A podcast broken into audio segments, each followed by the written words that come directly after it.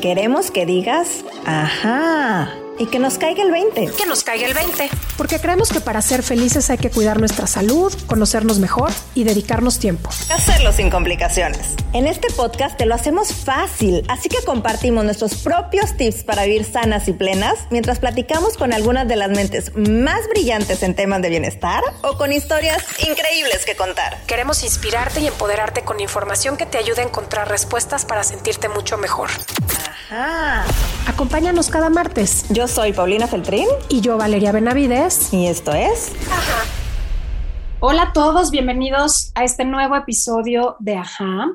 Eh, hoy tenemos a un invitado increíble para platicar de un tema que siempre también nos gusta traer, que tiene que ver con masculinidad, con cómo los hombres hoy en día también viven procesos que a veces creemos que son exclusivos de las mujeres, cuando en realidad todo lo que nos pasa es de ser humanos, no de hombres ni de mujeres, ¿no, Pau? Así es, un tema que me apasiona porque creo que hablamos mucho de las mujeres, eh, somos feministas en este podcast, pero creo que también hay que voltear a ver todas esas cargas que no hemos visto que están cargando los hombres. Hay muchísimas cosas que nosotras nos tenemos que cuestionar para mejorar las masculinidades, para ser equipo y para cambiar todo eso de lo que a veces nos estamos quejando. Así que hoy nos acompaña Adriano Mesqui, él es chileno y tiene un proyecto hermoso que se llama Reconfigurándonos. Es un proyecto educativo y terapéutico donde busca acompañar desde el cariño y el afecto procesos de transformación de hombres que quieren desaprender la manera tradicional en la que les han enseñado a ser varones para reconocer lo que son más allá de este estereotipo patriarcal y sobre todo con el objetivo de volver a encontrarse con sí mismos. Así que un gran trabajo el que Adriano está haciendo a través de esta plataforma y quédense con nosotros porque esta conversación va a estar increíble.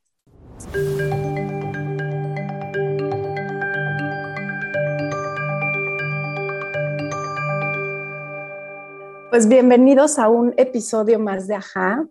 Eh, hoy estamos bien emocionadas porque tenemos a un invitado increíble y vamos a hablar de un tema bien interesante. Adriano Mesqui nos acompaña hoy desde Chile y vamos a hablar de masculinidad. Así que bienvenido, bienvenido Adriano por estar aquí. Eh, hola, muchas gracias Valeria y Paulina por la invitación. Yo feliz de compartir una conversación sobre este tema tan interesante. Oye, Mariano, me encanta este tema. Adriano. Adriano. Ay, yo a todo el mundo le cambio el nombre, usted disculpa. Pero ya a los minutos ya nos vamos a aprender los nombres. Exacto. Eh, Adriano, la verdad es que este tema me encanta, es algo que me apasiona y creo que en este mes de mayo que estamos muy familiarizados con celebrar a la mujer y a la mamá, es momento ideal para pensar también en todas estas cargas que tienen los hombres y que no nos damos cuenta. Y que las damos por hecho y que sin duda también nosotras lo estamos provocando. Entonces, me encantaría que empecemos dándole un poquito de contexto y cómo es que un hombre habla de todos estos temas de masculinidades y muy conectado con su lado femenino. Eh, bueno, yo creo que tiene, en mi caso al menos, tiene que ver precisamente con eso, con, yo me considero una persona sensible entonces estos temas siempre me, afectaban mucho. Em, y mi primer acercamiento fue siempre desde eh, el feminismo más tradicional, digamos, que, que apuntaba muchas veces a, las injusticias que vivían las mujeres, a los dolores de las mujeres, al contexto más machista, que por cierto que eh, me hace mucho sentido, pero también siempre yo tenía una curiosidad eh, interior de que había algo un poco más allá que, los hombres podíamos hacer aparte de no ser, eh, no hacer esto, no ser machista, no ser violento, no, sino que yo sentía, por eso digo esto la sensibilidad, yo sentía que había algo que estaba un poco más allá, que quizás los hombres no estábamos tan bien em, con, con, estos roles, con estos estereotipos que habíamos aprendido, sino que había también un, un dolor ahí. En mi caso, la entrada tuvo que ver con lo emocional, porque uno de los, digamos, mandatos o enseñanzas que muchas veces los hombres recibimos, al menos en Sudamérica, tiene que ver con esta frase típica de los hombres no lloran, que puede verse como algo muy eh, pequeño, personal, pero en realidad tiene consecuencias para todas nuestras relaciones, para nuestra salud. Pensando ahí, bueno, yo soy psicoterapeuta corporal emocional y ahí se sabe en la terapia corporal que, uno, que el principal mecanismo de autorregulación y equilibrio del cuerpo es el llanto. O sea, nosotros cuando nacemos, los bebés tienden a llorar en general porque, bueno, la vida es, es muy intensa ya desde nacer. Entonces necesitamos de alguna forma poder procesar esta intensidad y, bueno, el llanto ahí cumple esa función. Entonces, eh, que un mandato de la masculinidad sea que los hombres no lloran, para mí me hace ver cómo esa construcción eh, ya de, de base eh, lo que está generando es un desequilibrio a nivel emocional. O sea, cómo este aprendizaje de lo masculino genera un desequilibrio a nivel emocional y a nivel de la salud. entonces yo fui entrando por ahí a estas discusiones en el tema de género em, y me fui dando cuenta o le quise ir dando una perspectiva distinta a estos temas. Em, y bueno, ahí lo vamos a ir hablando a lo largo de esta conversación, pero lo que yo me fui dando cuenta de la perspectiva que quiero compartir es que finalmente em, cuando los varones, los hombres, empezamos a mirar y a trabajar en nosotros mismos, em, ese trabajo profundo igual repercute en la sanación de la violencia, por ejemplo, hacia las mujeres, hacia las diversidades, igual repercute en, en los temas que en general el movimiento de mujeres ha levantado. Entonces, yo pienso que el camino es más orgánico y es más sustantivo cuando eh, se ancla en el cuerpo y se ancla en las propias biografías y procesos particulares que los hombres hemos ido teniendo. No sé si fue muy abstracto, pero por ahí estaría bueno. No, pero me encanta, Ariano, porque hablaste de, de algo que pues es un, un, una primera idea que habla de eh, cómo los hombres no lloran, ¿no? Y hablaste justo de esto y cómo es desde nuestro nacimiento una necesidad imperativa eh, esta conexión, ¿no? Del cualquier ser humano, no importa si eres hombre, si eres mujer, si no importa, pero está este camino de vivir y de conectar a través del llanto. Y, y justo me, me viene un poco a la mente preguntarte en función de tu experiencia en estos, en estos años de trabajar con hombres que se quieren conectar de una manera mucho más consciente a su masculinidad y a sus definiciones en la vida, ¿cuáles son esas, esas necesidades tan grandes que hoy tú ves que muchos hombres tienen? Ahora hablaste de llorar, que llorar definitivamente es, estoy segura que es una, pero ¿qué otras, qué otras cosas y qué otras necesidades tienen los hombres que no sabemos que tienen? Yo pienso que tiene que ver con habitarse a sí mismos desde un lugar más eh, sentido, no sé, más en contacto con, con, la experiencia de estar vivo. Y eso se repercute para todo, por ejemplo, en los talleres de reconfigurándonos, en los círculos. El tema de la sexualidad es un temazo. Em, porque muchas veces se dice, como en el discurso más tradicional, que la sexualidad ha sido construida em, para los varones, ¿no es cierto? Digamos que sí, pero en un nivel súper eh, básico, ¿no? Como qué sexualidad realmente se disfruta eh, bajo el aprendizaje, eh, no sé, de la pornografía, de que tengo que penetrar sí o sí, de que eh, tengo que tener esa elección, de que no importa mucho lo afectivo, de que... Entonces, todos esos temas, por ejemplo, las, cuando se habla de sexualidad en los talleres de hombres, yo creo que una de las necesidades que, e intereses que emerge con mayor fuerza, ¿no? Como, en definitiva, el desafío de poder vivir una sexualidad que sea eh, más presente, quizás más consciente, más en contacto con lo que los mismos hombres vamos queriendo, que a veces, y eso es lo loco, ni siquiera sabemos bien qué es, eh, porque se asume a priori que la sexualidad, eh, como se vive desde los hombres, está bien, o, nosotros la gozamos, o nosotros nos hace sentir bien. Lo cierto es que cuando vamos entrando desde esta perspectiva de poder estar más atento a lo que nos va pasando, por ejemplo, eh, vamos descubriendo que hay muchas heridas también, hay muchos curiosidades, desconocimiento. Em, por ejemplo, el tema de la disfunción eréctil o que no haya una erección, eh, repercute muy fuerte y no hay como, no se genera mucha reflexión en torno a eso. Yo leía la otra vez que el consumo de Viagra menos en Chile mm, se ha disparado mucho, pero en los jóvenes, ¿no? Como, como una manera de siempre estar eh, disponible en ese sentido, o, como que se cayera algo. En las terapias, finalmente lo que aparece con eso es que mm, los hombres no se están conectando con lo que sienten en las relaciones sexuales, por lo tanto, el último mecanismo que tiene nuestra sabiduría, eh, llamémosle corporal, es, por ejemplo, la, la no erección. Entonces, eso es como eh, una puerta de entrada a, a, un montón de temas de, de poder ir logrando saber qué queremos, cómo nos sentimos los hombres en la sexualidad, cuáles son los ritmos, los tiempos, los afectos, cuáles son las personas con las que realmente queremos estar.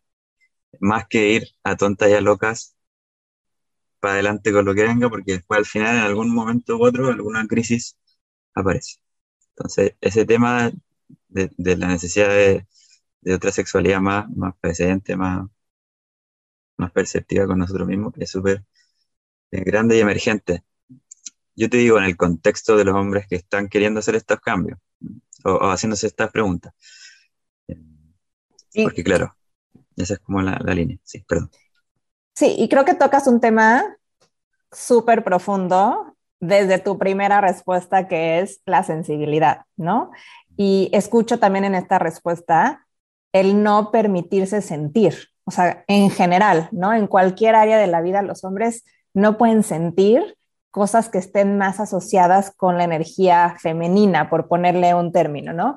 Están permitidos sentir violencia, están permitidos sentir enojo, están permitidos sentir fuerza, pero no están permitidos sentir afecto, no están permitidos sentir vulnerabilidad, no están permitidos sentir cualquier otra emoción que tengamos en el colectivo identificada como femenina, ¿no? Sí. Y creo que esto está hablando de muchísimas carencias que eventualmente a lo mejor yo siempre creo, ¿no? Que la tristeza y el enojo son dos espectros de la misma emoción, ¿no? Entonces, a lo mejor estamos viendo hombres muy violentos porque hay hombres muy tristes, ¿no? Que no se les ha permitido sentir. Sí, yo tiendo a pensar que sí. No sé si será la respuesta así absoluta y correcta, pero eh, eso que dices de cómo al final lo, femenino, la energía femenina es algo que se ha privado. Yo creo que sí. De hecho, ese es como el enfoque que yo le estoy dando, que todo lo que tenga que ver con recibir, con sentir, y no solo desde afuera, sino con poder aceptar nuestras propias vivencias, ya sea mentales, corporales, emocionales, desde ser hombre, es algo que está como medio bloqueado. Y por nosotros mismos también. Em, sí, porque, o sea, perdón que te interrumpa, pero a las mujeres sí. se nos permite ser masculinas, ¿no? A las mujeres sí se nos permite de repente tener un poco más estas actitudes, ¿no? Al menos en la vida empresarial, eres más permisiva con esta energía masculina, pero a los hombres nunca, ¿no? Al menos es mi percepción. Tienes que estar en un círculo de muchísima confianza para que se genere. Yo hablo con infinidad de, de amigas y todas es que no hablan, es imposible saber qué le pasa, hay que sacarle las palabras a tirabuzón, ¿no? Y, es, supuestamente estás en el ambiente más seguro que es con tu pareja, entonces creo que tiene raíces súper profundas de que no se les permite sentir. Exacto. Yo no sé, no sé si podría hablar por las mujeres si es que, si es, que es más cómodo o si es más permitido la energía masculina, ahí, ahí sería una discusión, pero eh, a partir de, de, la, de los hombres, yo creo que sí, ahí hay una gran herida hay una gran cadencia como este no permitirse sentir y tiene raíces para mí psicológicas profundas, ancestrales si quieres, transpersonales, eh, son como karmas colectivos, tendencias muy pesadas de, de, nuestra mente y nuestro cuerpo que hemos arrastrado durante harto tiempo. Y yo creo que, bueno, para sí, yo justo estoy escribiendo un libro para, sobre este tema y, y el capítulo que acaba de terminar tenía que ver con eso, como con invitar a, que los hombres que estamos en esto salgamos un poco de la mirada súper y absolutamente intelectual sobre este tema, sino que una manera de poder entrar a estas transformaciones es precisamente volver a, sentirnos, ¿no? O en este lenguaje, a habitar una energía más femenina, a poder eh, partir desde ahí. Si no tengo esa base, es muy complejo también em, querer estar mejor, querer ser mejor persona, querer ser mejor hombre, querer ser, no sé, deconstruido, como se le llama eso. Em, entonces tiene que ver, claro, con la integración de la energía femenina.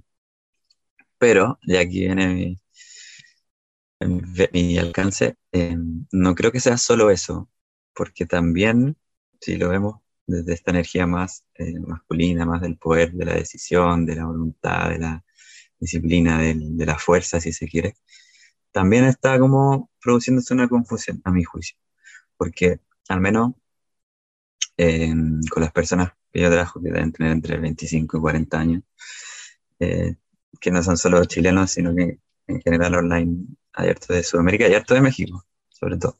México y Chile yo creo que son las personas con las que más eh, he ido trabajando. Bueno, en, en, ese, en esos hombres, el tema de la energía masculina también es un tema, porque ahora, en la discusión así como más social, eh, aparece que claro, que no, pues los hombres ahora tenemos que conectarnos con nuestra feminidad y tenemos que llorar. Parece contradictorio lo que estoy diciendo, pero tenemos que llorar y tenemos que ser más sensibles y tenemos que habitar ese espacio. Y yo digo sí, sin duda que sí pero se está llegando, sobre todo en estos hombres que están haciendo estas transformaciones, a enjuiciar un poco eh, el otro espectro. Entonces, ahora, los hombres tienen que ser súper femeninos eh, y, los hombres mismos se están negando, por ejemplo, porque no se trata de ser violentos, nadie quiere la violencia, pero sí de poder ser fuertes a veces cuando se necesita, poder tomar decisiones. Em, por ejemplo, en las relaciones, en la terapia de las relaciones heterosexuales en las que yo trabajando, muchas veces está ese tema, ¿no? que los hombres de esta edad nos está costando ser fuertes, nos está costando sostener también, porque hemos llegado a, tal crítica y negación de lo masculino que, que nos hemos perdido un poco en Entonces, a mí tiene que ver con, con este equilibrio también y con eh, poder integrar la, lo, lo, masculino, pero desde un lugar distinto, o sea, no se trata, como decía antes, de, ser violento, pero a veces sí se necesita ser fuerte, a veces sí se necesita poner límites, a veces sí tengo que ser decidido. Em, si tengo una familia, eh, quizás, y esto también puede ser polémico para la feminista más radical, quizás sí voy a tener que defenderla, ¿no? Biológicamente quizás sí tengo más fuerza y en algún momento voy a tener que, no sé si usarla, pero al menos estar dispuesto a reconocer que eso también está ahí. Entonces, eh, eso para mí también es importante porque siento que se está produciendo un vacío eh, en este intento por querer transformar la masculinidad. Se está produciendo un vacío porque hay una negación eh, de esto y una negación de los de esta hombría, podríamos decirle de alguna forma. Em, y eso produce como este vacío y este también conflicto interno, que ese es otro gran temazo que está pasando, conflicto interno con la idea de ser hombre porque no sé cómo integrar partes mías que ahora son críticas. Pero yo creo que tiene que ver con el punto medio de, de, poder integrarlas en, de buena forma, ¿no? Y sobre todo si tenemos desarrollado este corazón, si tenemos desarrollado esta sensibilidad de la que hablábamos antes, lo otro no tiene por qué ser transgresor, no tiene por qué ser violento, sino que va a ir, va a, ir a merced y en relación con esa ternura. Oye, Adriano, y me viene esta pregunta que hiciste en uno de tus, de tus posteos que decía, em, ¿qué tan incómodo te sientes al ser hombre? ¿No? Porque justo ahorita estás hablando de, tienes este otro extremo, cuando el hombre está en esta búsqueda de tratar de equilibrar su femenino y entonces viene ahí un poco crisis, pero también creo que hay una parte en la que como mujeres tomamos esos espacios y confundimos más toda la situación. ¿no? O sea, ¿cuántas veces tomamos ese espacio que no, a nivel rol, a nivel energético, que por supuesto confunde, ¿no? Y, arrastra un montón de cosas. Pero bueno, me, regreso a esta pregunta que hiciste, porque me parece muy relevante. ¿Qué, qué pasa, qué pasa con, la incomodidad de ser hombre? ¿Existe este espacio? Em, hablamos mucho de las mujeres, eh, de, lo que implica ser mujer, de los riesgos, eh, ¿no? de la inseguridad, eh, del maltrato, del peligro, pero, pero también hay una incomodidad al ser hombre. Mm. ¿Cómo es esta? Eh, o sea, bueno, partiendo porque tienes razón, o sea, la experiencia femenina tiene todo eso, eso que acabas de describir y es lamentable, y yo lo veo en mi, en mi pareja, en mi madre, etc. Eso existe, es real, ¿no es cierto? Pero hablando ahora desde los hombres, yo creo que la incomodidad está siendo más como, como esta crisis de identidad, esta cosa como em, desafío psicológico, lo veo yo. De nuevo, siempre en el contexto de los hombres que están queriendo transformarse. Entonces, cuando llegan a estos espacios, primeras sesiones, em, como la masculinidad, la crítica a la masculinidad viene desde eh, esta serie de, experiencias dolorosas e injustas que han vivido las mujeres, ¿no es cierto? Entonces sea crítico que los hombres no han de ser violentos, no han de transgredir, han de ser más allá que proveedores, han de respetar y tratar con igualdad. Todo eso es, es el lugar desde los hombres, desde donde los hombres, perdón, no se estamos pensando. Entonces, eso para mí es bueno, es un punto de partida, pero el problema es cuando se ha quedado solo desde ahí, como solo nos hemos relatado desde lo que no tenemos que ser, lo que tenemos que corregir. Entonces, cuando esa es la base de donde yo quiero generar mi cambio, empieza a generar, a mi gusto, como una fractura, como una culpa.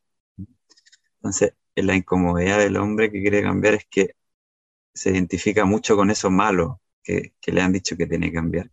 Por lo tanto, queda desprovisto como de una base eh, afectiva eh, y propia de poder pensarse, que incluya, por cierto, estas cosas que queremos cambiar, pero también que vea los otros, ¿no? Las contradicciones, los dolores que hay aquí.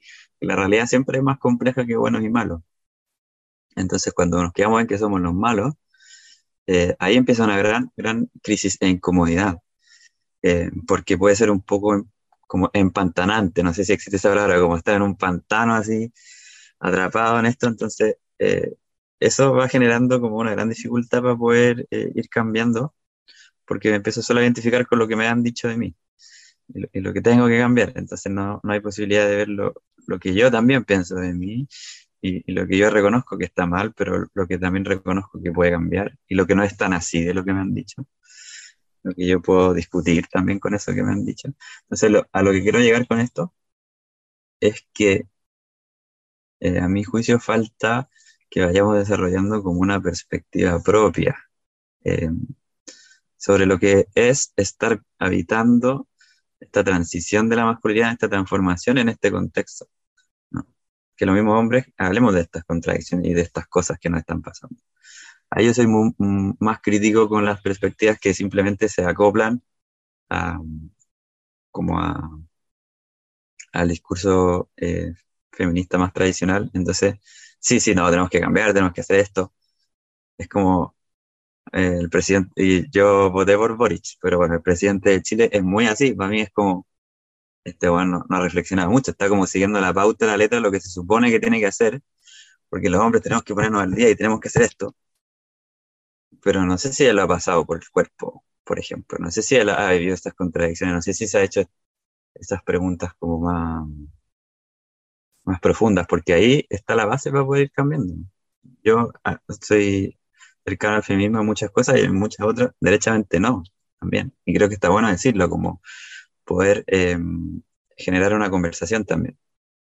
Em, creo que sí, justamente estás hablando de algo que es, me parece muy relevante, Adriano, que es, estamos en un momento clave en la historia en el que se está redefiniendo lo que significa ser varón o lo que significa ser hombre, ¿no?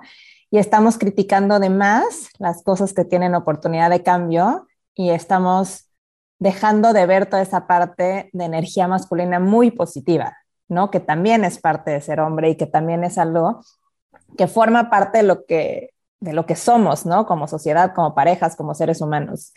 Eh, y creo que dentro de esta parte viene también qué podemos hacer del otro lado, ¿no? Como mujeres, qué otra cosa podemos hacer. Y creo que es algo que, que yo apoyo muchísimo, que es la equidad, ¿no? Eh, la equidad de género creo que es algo que tenemos que buscar proactivamente todos, no solo hablar de masculinidad y de feminismo, sino de buscar cómo podemos tener mayor equidad. Y en este sentido me encantaría que habláramos de un tema que es una carga enorme para los varones y no normalmente se habla, que es ser proveedores. Lo mencionaste hace rato en, una de tus respuestas y decías cómo naturalmente las mujeres de una manera consciente o inconsciente, no importa qué parte del mundo seas, porque yo he hablado con europeas, canadienses, mexicanas, chilenas, árabes, de donde sean, hay una parte de ellas que creen que en algún momento van a tener un proveedor y van a poder dedicarse a lo que ellas quieran, sea cuidar a los hijos, sea emprender un proyecto, sea ir al brunch con las amigas o un martes, ¿no? Entonces, hay una carga enorme en el, la mente del hombre nunca existe esa posibilidad, ¿no? Al menos apenas empiezan a abrir, pero sí me parece una carga enorme y una responsabilidad que no existe esa puerta de salida. Entonces, ¿cómo es que los hombres viven esta carga de ser los proveedores únicos y máximos del hogar? Es una buena manera de plantearlo porque también cuando uno entra en estos, en estos temas, habitualmente es como que se critica eso, es como decir, bueno, los hombres ya no pueden ser los proveedores o no pueden solo ser los proveedores, tienen que estar en la casa. Eh, y claro, yo digo ya sí, puede ser, ¿cierto? Pero también, eh, por ejemplo, hay momentos o contextos, eh, no sé, estoy pensando en una pareja hombre-mujer, que la mujer se embaraza, tiene hijo, probablemente en ese momento una mujer no va a poder estar yendo a trabajar. Y está bien también que no pueda, porque ahí también yo le veo un paro, una crítica al feminismo. De repente las mujeres tienen que ser ahora súper mujeres y tienen que hacerlo todo porque no pueden depender de nadie. Entonces tenemos que ser súper women. Y eso es la terapia. A mí me ha parecido un montón de veces trabajando con mujeres que precisamente tienen que abandonar eso y asumir que también puedo evitar la vulnerabilidad y la necesidad, bueno, ese es un contexto. Pero Dicho eso, entonces también a veces a los hombres nos toca ese error, ¿no? Como de estar ahí proveyendo también. Y creo que por un lado está bien como hacer las paces con eso y sentirse, ok, me toca hacer esto y, y qué bueno, somos un equipo. Somos un equipo, nos ayudamos. No quiere decir eso que sea yo machista, que sea malo, ¿no? Me estoy preocupando con mi pareja. Em, pero claro, pues, eh, también, eh, también eso puede ser una carga. O sea, yo pensaba, yo al principio pensaba que eso era algo como, como algo malo. Entonces yo pensaba en mi padre y era que siempre solo fue proveedor y no sé qué, pero ahora digo, gracias, ¿no? Gracias que fue proveedor, gracias que también, quizás, claro, quizás no es el hombre más afectivo y o, con sus emociones quizás le cuesta un poco más, pero también gracias por darme ese material, ¿no? También construyó una base y qué bueno. Pero en fin, eso también puede ser, claro, puede ser una carga, puede ser un desgaste, y yo creo que ahí el hombre tiene que aprender el punto medio, como a, poder cuidarse. Yo creo que me gustaría responder esto desde el cuerpo, como cuidar el cuerpo también. Eh, el tema del cuidado es algo que, que queda como un poco exiliado de la experiencia masculina, como poder, no sé, reconocer cuando tengo que descansar, em, reconocer cuando necesito, qué sé yo, parar, ir a darme un masaje a lo mejor. Eh, hay un autor en eh, México que no sé cómo se pronuncia su apellido, quizás no lo voy a decir muy bien, pero Beno de Kaiser, K-J-C-E-R, bueno, él dice ahí que eh, se llama ese texto se llama Hasta que el cuerpo aguante. En el fondo plantea que la masculinidad es como su relación con el cuerpo es así hasta que aguante, hasta que aguante, hasta que aguante. Entonces hay que salir de ese paradigma, pues, hay que poder eh, estar atento, ¿no? Y, y, estar presente con el cuerpo y poder eh, ir observando cuando me estoy yendo, en Chile decimos yendo en volá, como yendo al extremo, ya, yendo me estoy yendo en volá con, con esto de ser proveedor y cuando no me estoy escuchando y cuando estoy generando eh, problemas para mi salud, a veces los papás jóvenes, eh, no sé, quieren trabajar mucho para poder otorgarle bienestar a sus hijos, pero también está bueno el, la presencia, ¿no? Como estar emocionalmente para tus hijos, poder sopesar, poder, poder ir integrando como esta, estos otros matices que tiene también em, la paternidad y en este contexto como de la crianza. No sé si respondí mucho a la pregunta, pero, pero por allá. Sí, hablas de equilibrio y ahorita me gustó mucho esta parte en la que dices qué importante es esta conexión con el cuerpo, ¿no? Como mm. con poder escucharnos. Y, llevas también un rato hablando de la importancia de sentir, de sentir, literal. ¿qué otra cosa? ¿De qué, otro, de qué otra cosa carece el común denominador del, de los hombres, más allá de esta desconexión con su cuerpo y esta capacidad de poder decir basta, ¿no? Porque no sé, me viene, me viene también a la mente el cómo, cómo podemos ayudar a nuestros hijos varones, cómo podemos ayudar a nuestros maridos, a, a la gente, con, a los hombres que están en nuestra vida de pronto, a vivir desde un lugar un poco más conectados, un poco más, en, como dices, en, alianza con su propio cuerpo, o a todas estas mamás que nos escuchan. Em, ¿cómo, ¿Cómo empezar a enseñarles a sus hijos esta conexión? Mm.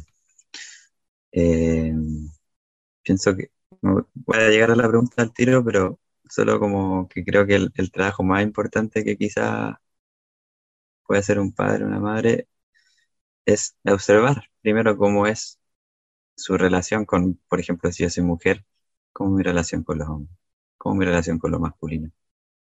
Tengo dolor ahí, tengo rabia, tengo una historia de traición, estoy en paz con eso. Eso sí, tengo un hijo hombre y soy mujer, creo que es lo primero porque todas esas cosas eh, los niños las perciben. Entonces, si yo soy una mujer que, por ejemplo, ha tenido una historia difícil con los hombres, no sé, eh, si en mi familia mi papá le fue infiel a mi madre, eh, la dejó, y luego mi mamá me dice, todos los hombres son malos. Entonces yo, niña, absorbo eso y luego voy a la vida y estoy con esta conclusión en mi mente.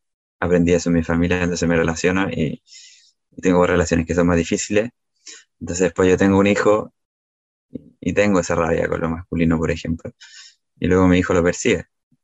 Entonces, eso es como ya a un nivel psicológico más profundo, observar cómo es mi relación con los hombres, cómo es mi relación con lo masculino.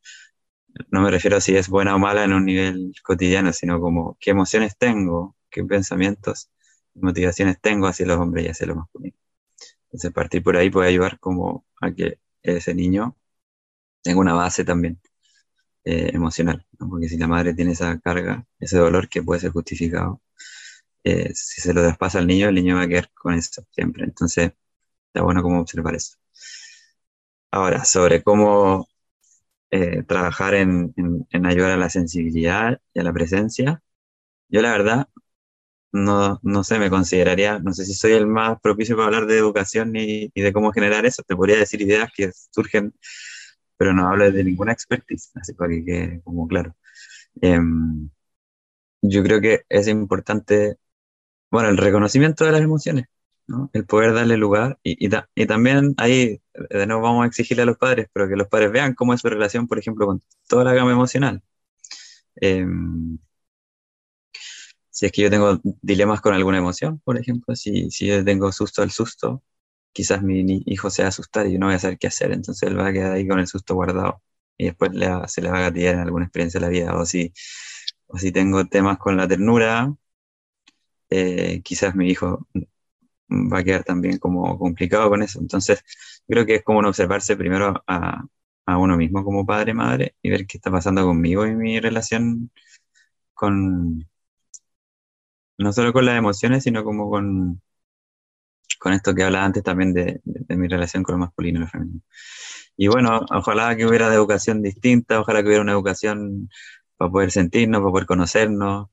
Ahí hay otras, hay otros enfoques, otras escuelas que bueno, en Chile son más exclusivas también, las Montessori, los Waldorf, pero mm, yo soy muy seguidor de Claudio Naranjo en Chile eh, y él, por ejemplo, al final a lo que él llega también es decir, bueno, al final lo único que podemos hacer para cambiar, para que haya educación para el ser, decía él, tiene que ver con trabajar a ese nivel, al nivel educativo. Mm. Él decía, la neurosis es tal, hay tanto dolor y sufrimiento que, que finalmente, si no lo agarramos de base, esto va a costar mucho. Entonces yo creo que ahí buscar formas distintas de educar, em, educar para el ser, para el sentir para la, no para el éxito, para el logro, pero para eso yo tengo que tener integrado esa sensación interna en mí, en mi mente. Si mi mente está pegada a, que vivir en la vida significa ser exitoso o mm. significa cumplir con una serie de estándares, difícilmente lo voy a poder traspasar, entonces hay que observarse ahí. Para, para el ser, no para el hacer. Exacto. y para el ser, no para el varón o la mujer, ¿no? También. Este, me gustaría tocar, ¿no? Ahorita que estás hablando de esto, hablamos de ser sensibles, hablamos de darnos permiso de ser vulnerables, ¿no? Que es como una palabra que resuena en todos lados ahora, pero que muy poco sabemos exactamente qué significa o cómo llegar a ella. No es fácil, ¿no? O sea, yo creo que todos los que hemos trabajado y convivimos con hombres, es rara la ocasión en que encuentras un hombre que es capaz de expresarse, de hablar de emociones, de sentir, de ser hasta afectivamente, físicamente cariñoso, es complicado hasta el afecto físico, ¿no? Fuera de, la parte sexual. Eh, ¿Qué has encontrado tú en los hombres que llegan a ti a tratar estos temas, a tratar estas heridas? ¿Qué despertó en ellos, no? ¿Qué pasó en su vida o cuál es alguna característica que has podido observar de toda la gente con la que has trabajado, particularmente con los varones, que deciden adentrarse y empezar a mirarlo de otra manera.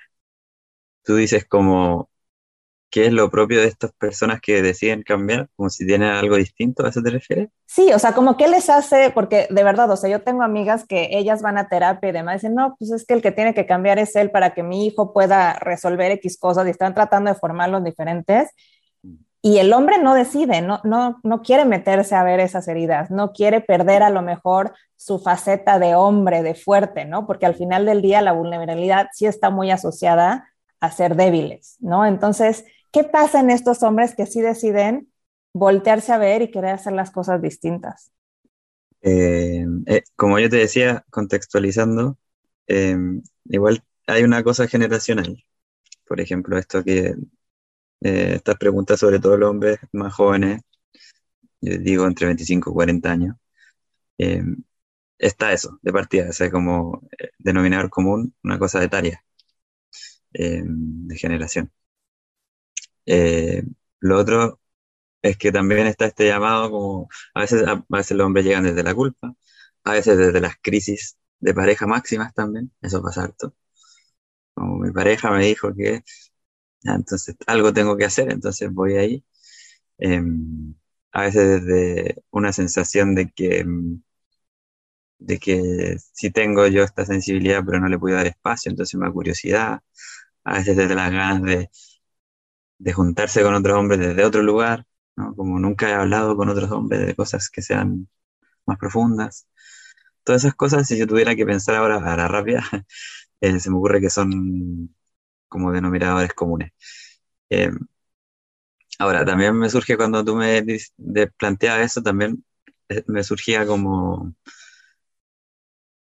es una idea, no estoy seguro de lo que voy a decir, pero que los hombres igual somos distintos. O sea, no, eso no es una idea, eso es un hecho. Somos distintos. Em, entonces también esperar de pronto que la sensibilidad masculina sea igual a la sensibilidad femenina, creo que puede ser Em, como difícil, ¿no?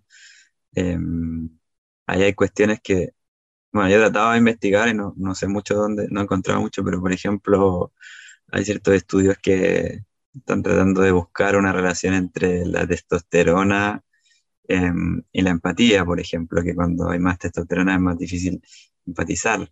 Eh, solo estoy diciendo eso como para tratar de pensarnos también en que, en que hay diferencias yo no sé si eh, el hombre va a llegar así como a esa sensibilidad que quizás se está esperando, ¿no? Yo sí creo que podemos estar más conectados, podemos estar más emocionales, podemos sentirnos más. Pero también cuando hay más oxitocina, que es la hormona del apego, si empiezas a tocar más, si empiezas a abrazar más y te permite. Ah, claro. Claro, sí, sí, por cierto. Bueno, es que sí, es, ahora que dice eso, yo creo que hay mucho trauma. O sea, hay un trauma con el afecto. Eso sí ha encontrado en los hombres cuando empezamos, o sea, cuando nos hacen cariño o hacer cariño, es una experiencia que está asociada muchas veces a voy para adentro, no sé qué hacer, eh, no, no, lo he experimentado tanto. Entonces hay como un dolor con eso, em, con el tema del tacto, del cariño.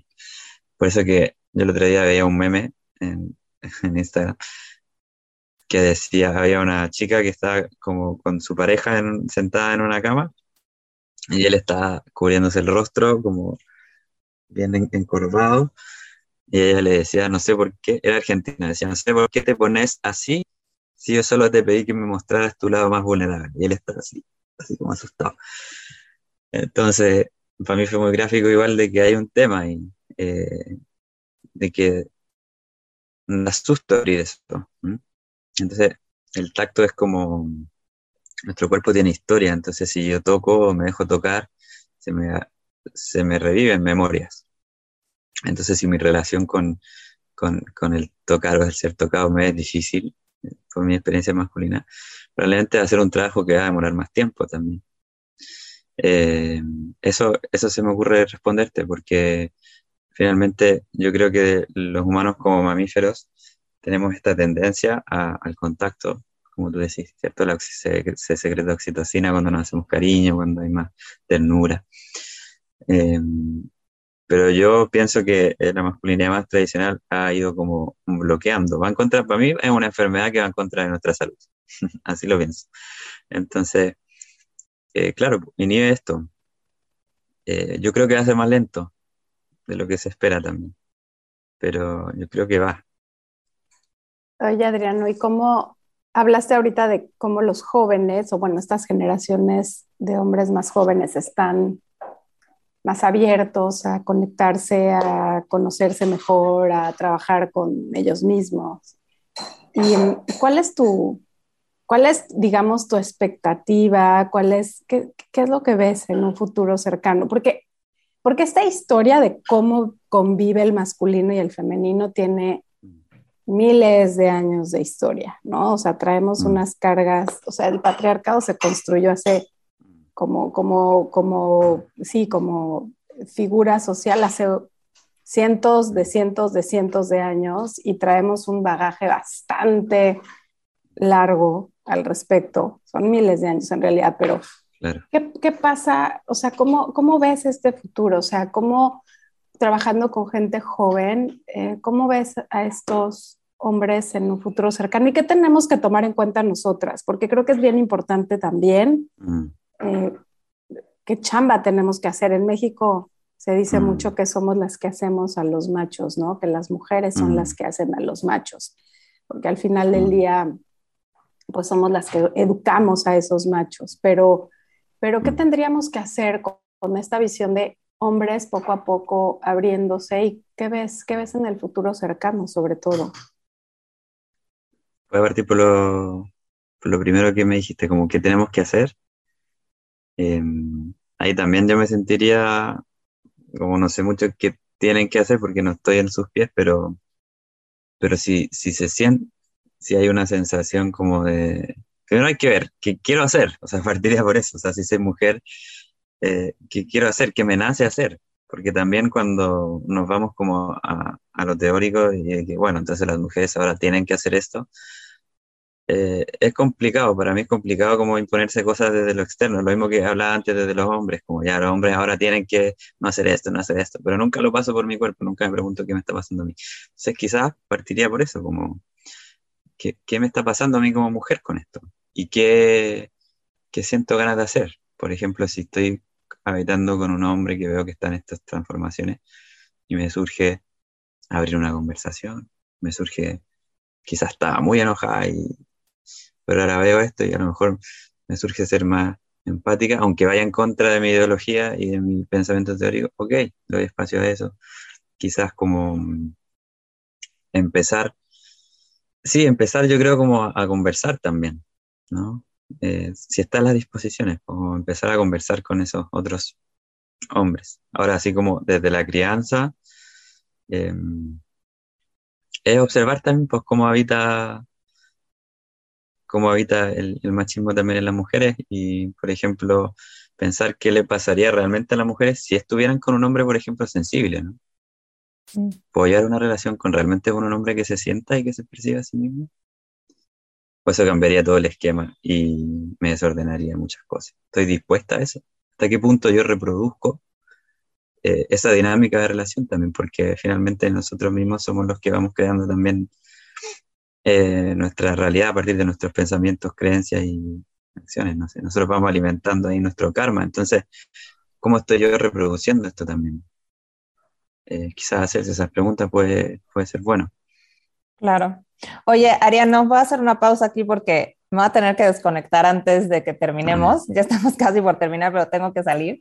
Eh, y te voy a hacer una última pregunta yo, ya te dejo con Valeria. Este, me encantaría que cortáramos, estamos hablando de, de crianza y estamos hablando de la parte familiar, ¿no? En la que hace rato también decías cómo los hombres en este papel de proveedor muchas veces justifican su ausencia, ¿no? Y su falta de, de presencia y de, sensibilidad con, con, los hijos por ser proveedores, ¿no? Y creo que también hay un mito enorme ahí, eh, y tú ya me dirás, pero hace poco estuve en la boda de una prima y me llamó impresionantemente la atención que su esposo ahora estaba leyendo ¿no? los votos y estaba platicando con todos y decía que desde que era chiquito siempre sabía que había una cosa que quería hacer en su vida y eso era, quería ser papá. Y leyendo también el libro de Green Lights de Matthew McConaughey, él habla también de lo mismo. No sabía qué quería hacer en su vida, pero quería ser papá. Y en toda mi historia, creo que son las únicas dos personas que he escuchado que abiertamente dicen que en su meta de la vida había eso presente. Y generalmente a las mujeres son a las que se nos dice, víctima yo igual, que traes el vestido para casarte en la bolsa y que mm. la, única que se quiere casar es la mujer y que lo quieres amarrar y que etcétera, ¿no? Cuando yo creo que también hay un deseo bien profundo de muchísimos hombres que prefieren estar viendo una peli con su novia, su pareja y sus hijos que yendo a buscar 800 conquistas, ¿no? Creo que también hay una parte de darles permisos a los hombres de querer ser familia.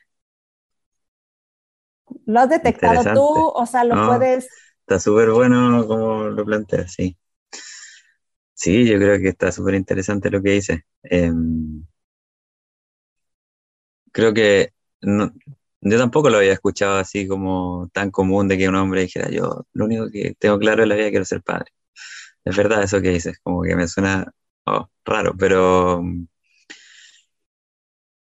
lo que pienso es que hay como un miedo también ahí al, al, comprometerse, ¿no? Como el compromiso.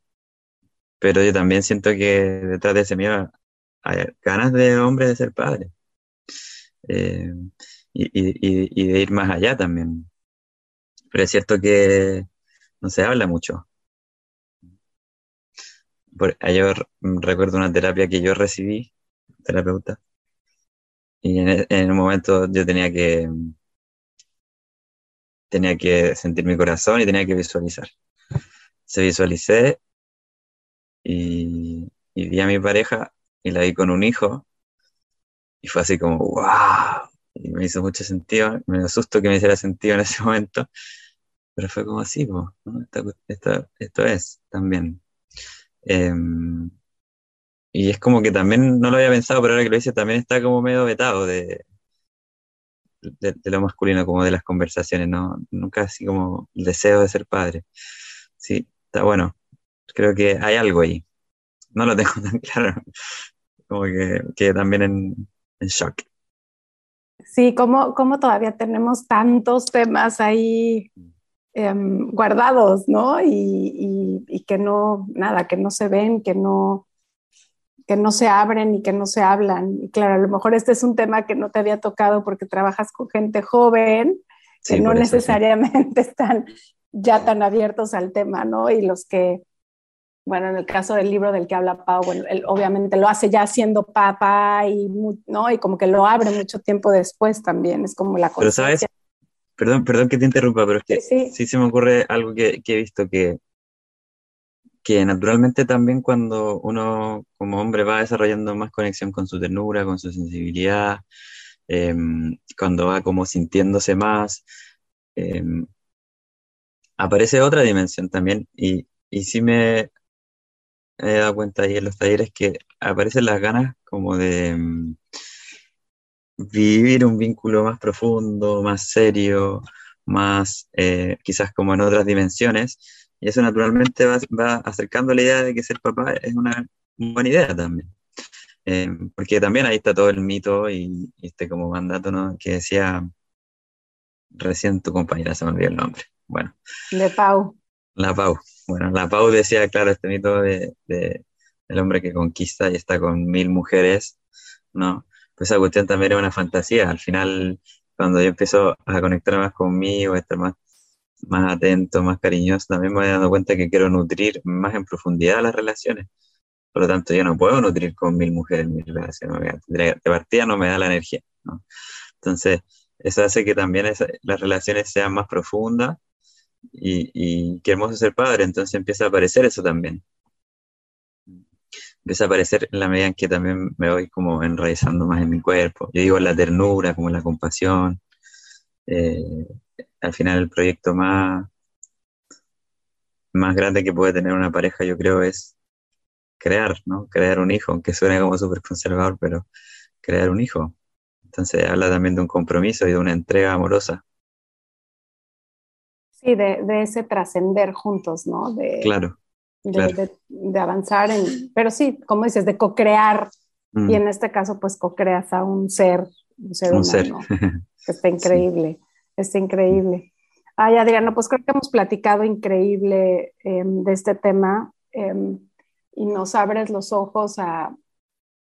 A mí me da mucha paz escuchar que hay esta gran necesidad también eh, como género de acercarse a su sensibilidad, de reabrirla, porque no es que no la tengan, no es que, claro. no, sino realmente de que, de que la, la reabran, la redescubran. Y, mm. y, creo que sí, que hay una necesidad súper grande en, en, en, en, el masculino general de este, de este equilibrio, ¿no? Y nosotras también desde nuestro género como como aprender a tomar lo que nos toca de esa parte masculina y a, aprovechar el poder de la mm. femenina y, mezclado. Mm. Em, pero qué rico, bueno, me da, me da, me da paz, me da paz. Y me gustaría cerrar, siempre cerramos pidiéndoles que nos compartan un aha moment, un momento de descubrimiento de algo que te haya, como decimos en México, que te haya caído el 20 de algo, eh, algún aha moment que hayas tenido en la vida. Puede ser de, cualquier, cosa? De lo que sea. Em, yo creo, a ver, era una ceremonia de ayahuasca y siempre como eh, donde me acerqué a, al mundo más psicológico, espiritual, se habla de esto de que somos uno. Yo decía, ya, bueno, sí, somos uno. Está bien, pero era como muy teórico. Eh, y me acuerdo en ese momento de sentir realmente en mi corazón que en realidad somos una, uno, somos una gran red. Fue así como, y como sentir que nos sostenemos unos a otros, que no necesitamos unos a otros, que somos interdependientes. Entonces eso para mí fue como muy liberador. Eh, y fue muy, fue un aha moment, porque realmente me di cuenta de, de eso, de lo mucho que, que estamos conectados más allá de los distanciados que nos creamos. Eso fue muy revelador para mí. Eso fue lo primero que se me vino a mi mente. Ah, está buenísimo, está buenísimo. La conexión con, el, con la unidad. Bueno, y con algo más grande. Qué lindo, qué lindo. Muchas gracias por compartir. Adriano, cuéntanos si alguien te quiere seguir, si alguien quiere tener una terapia contigo, si se quiere sumar a tus círculos de hombres o la actividad que tengas, ¿en dónde te puede encontrar? Eh, lo principal ahí es la página de Instagram, que es reconfigurándonos, así se llama, y el detalle así más formal está en la página web, que también es www.reconfigurándonos.org. Entonces ahí, em, ahí en la página web hay un mail de contacto también, ahí pueden escribir si quieren como consultar por algo más eh, concreto. Igual siempre la información la voy lanzando por Instagram también, así que esos dos medios pueden acercarse y, escribirme si es que lo necesitan y quieren. Buenísimo, pues muchísimas gracias. gracias. gracias. a ti por, por acompañarnos en Ajá y un abrazo enorme hasta Chile. Eso, muchas gracias a usted también por la invitación y que se devuelva el abrazo ahí para México. Que tenga un buen fin de semana. Igualmente, gracias. Oigan, me encantó este episodio. No saben cómo yo soy fan de la equidad de género. O sea, más que hablar de feminismo, a mí me gusta hablar de equidad y voltear a ver todas esas cosas que a veces exigimos en los hombres, pero que no damos. Y mucho de las cosas que yo le digo a mis amigas que tienen hijos es, tienes que crear hombres distintos para tener relaciones diferentes y una sociedad mucho mejor. Y creo que Adriano lo comparte de una manera increíble. Así que compártanlo, denle share en sus grupos de WhatsApp donde puedan, porque necesitamos hombres mucho más conectados con su lado femenino. Hombres mucho más reconfigurados. Increíble plática. Pues les dejamos nuestras redes, estamos como arroba aja.mx y nos encantará que nos califiquen y nos ayuden a llegar a más personas. Episodio importantísimo para compartir. Y no dejen de suscribirse. Así les llegan las notificaciones para que no te pierdas ese capítulo, que tal vez es el que necesitabas escuchar. Yo soy Paulina Feltrín. Y yo Valeria Benavides. Y esto es Ajá.